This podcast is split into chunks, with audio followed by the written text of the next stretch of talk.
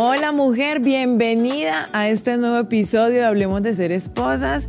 Bienvenidas a todas aquellas que han decidido, como yo, practicar este deporte extremo de hacer pareja, de estar casada, de hacer familia. Aquí vamos a hablar de esos temas que nosotras entendemos porque vivimos, sufrimos, gozamos, pero también nos confundimos, nos enredamos. Vamos a desatar juntas esos nudos emocionales que nos tienen a punto de tirar la toalla. ¿Te parece? Bienvenida. Históricamente hemos cometido el error espantoso de considerar a algunos seres humanos más importantes que otros. Creo que esto va a ser lo más difícil de explicarle a los extraterrestres. ¿Por qué algunas personas para nosotros valen más que otras? ¿Mm? El racismo, el clasismo, que si bien ha ido cambiando, disminuyendo, todavía existe y existe y es muy fuerte.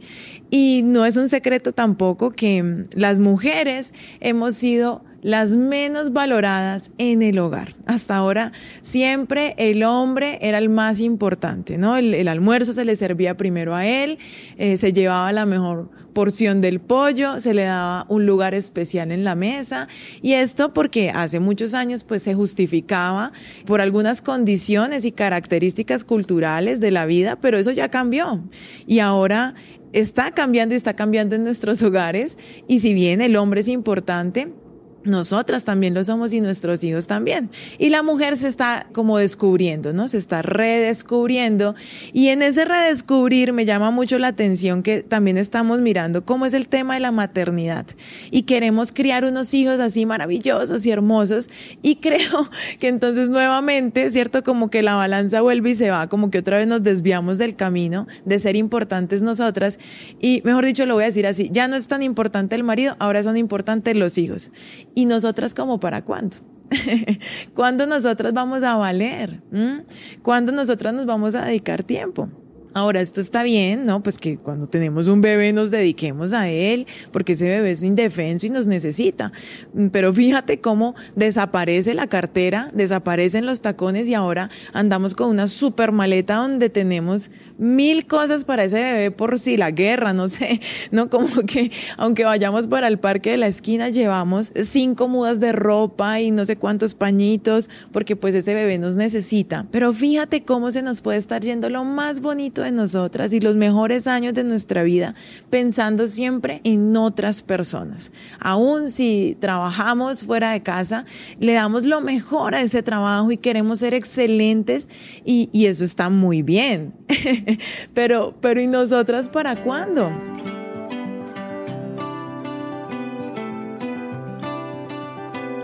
Ahora no estoy diciendo que entonces no trabaje y no se case y no tenga hijos, no. Lo que estoy diciendo es que creo que es el tiempo de que en el hogar todos seamos igual de importantes. Si en la sociedad no se puede, si en la sociedad hay gente que tiene más honor que otra, por lo menos en nuestra casa sí deberíamos ser todos una tribu un equipo donde seamos igual de importantes. Un equipo como los equipos de fútbol o de cualquier deporte. Pero si hablamos de fútbol, pues sabemos que el goleador, pues uno a, qué va a ver un partido a ver los goles.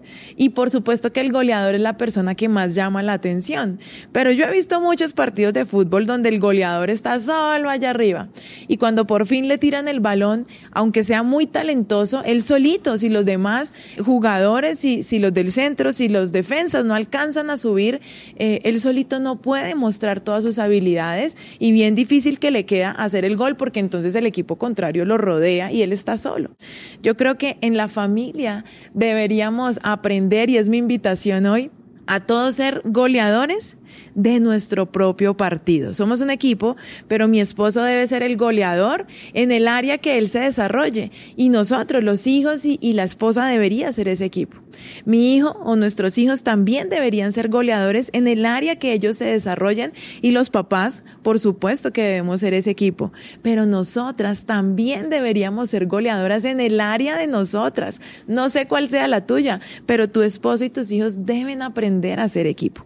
Ahora no te estoy diciendo, ay, sí ves que nosotras somos las víctimas, víctima, víctima, víctima. No, yo no estoy diciendo eso. Si somos víctimas, somos víctimas de nosotras mismas. ¿Por qué? Porque no nos hemos valorado como deberíamos hacerlo, porque no nos hemos dado el lugar, porque no tenemos suficiente amor propio, ¿no? No entendemos que para amar al otro, primero debemos amarnos a nosotras mismas. No entendemos que para ayudar al otro debemos estar bien nosotras. ¿Será que hemos dado todo y nos estamos quedando vacías? ¿Mm?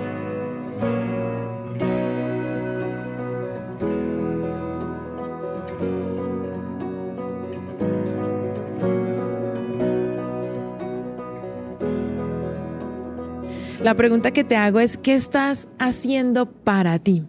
¿Qué pasó con tus sueños? Una cosa es que se transformen y otra cosa es que los hayas olvidado. O sea, yo personalmente no llegué a ser la actriz que soñaba ser, pero soy la mujer que soñaba ser. Creo que soy un poquito mejor de lo que lo alcancé a soñar. Y, y tengo cosas terribles, por supuesto.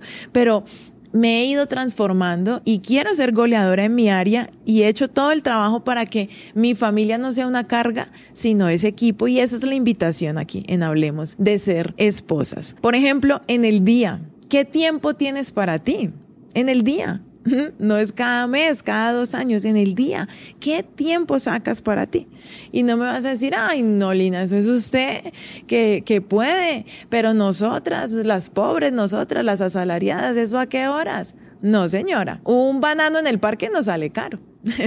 un cafecito mirando por la ventana y respirando profundo y meditando 10 minutos para ti diarios, eso no sale caro, eso lo podrías hacer, pero viste, tal vez mm, no nos hemos dado cuenta de lo importantes que somos, de lo valiosas que somos y ese tiempo que necesitamos a diario para nosotras, para recargarnos, para conectarnos con nosotras mismas, para poder así dar lo mejor a los demás. A mí me da risa porque a las mujeres nos dicen, por ejemplo, si trabajamos, como, ay, pero usted cuando se va al trabajo es feliz.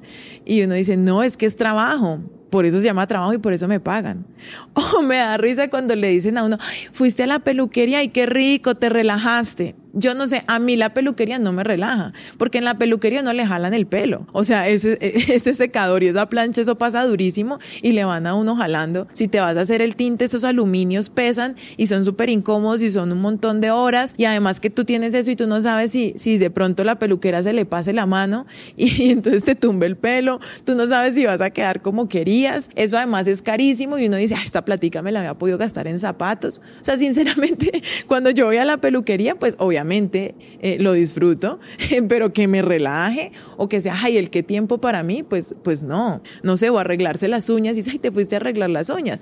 Pues eso serán las que no tienen cueritos ni se les encarnan las uñas. Pero a mí por lo menos me toca estar súper pendiente que la chica no me vaya a hacer un daño en mis uñitas de los pies, porque si no, después no puedo ni caminar. Entonces, viste que siempre nos están diciendo, ay, ya tienes un hijo, ¿cierto? Ya alcanzaste tus sueños. O nos está diciendo, ay, bueno, tienes tiempo para ti.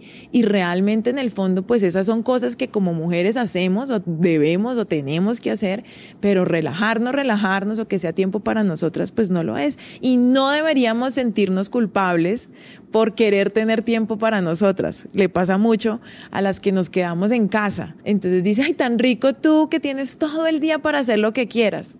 Y pues eso no es así. Entonces creo que es tiempo de que seamos todos igual de importantes. Cuando nosotros entendamos que tampoco es que yo sea la reina, pues y todo el mundo me tenga que hacer todo, pero tampoco ese hijo me tiene que absorber todo mi tiempo, ni tampoco ese esposo tiene que ocupar un lugar más alto del que debería ocupar, sino que todos somos igual de importantes y las necesidades de todos. Por ejemplo, el cumpleaños.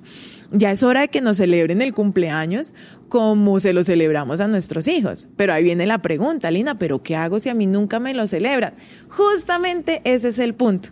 Ya no vamos a esperar a que nos celebren el cumpleaños. Si para mí mi cumpleaños es igual de importante que para los demás, pues yo lo voy a preparar. Y con los años, mi familia va a aprender que el cumpleaños de todos es igual de importante y le vamos a dedicar tiempo, energía y unos recursos para que lo sea así. Si todos comenzamos a valorarnos por igual, va la dinámica de la familia a irse transformando y todos vamos a empezar a ser esos goleadores en nuestro propio partido.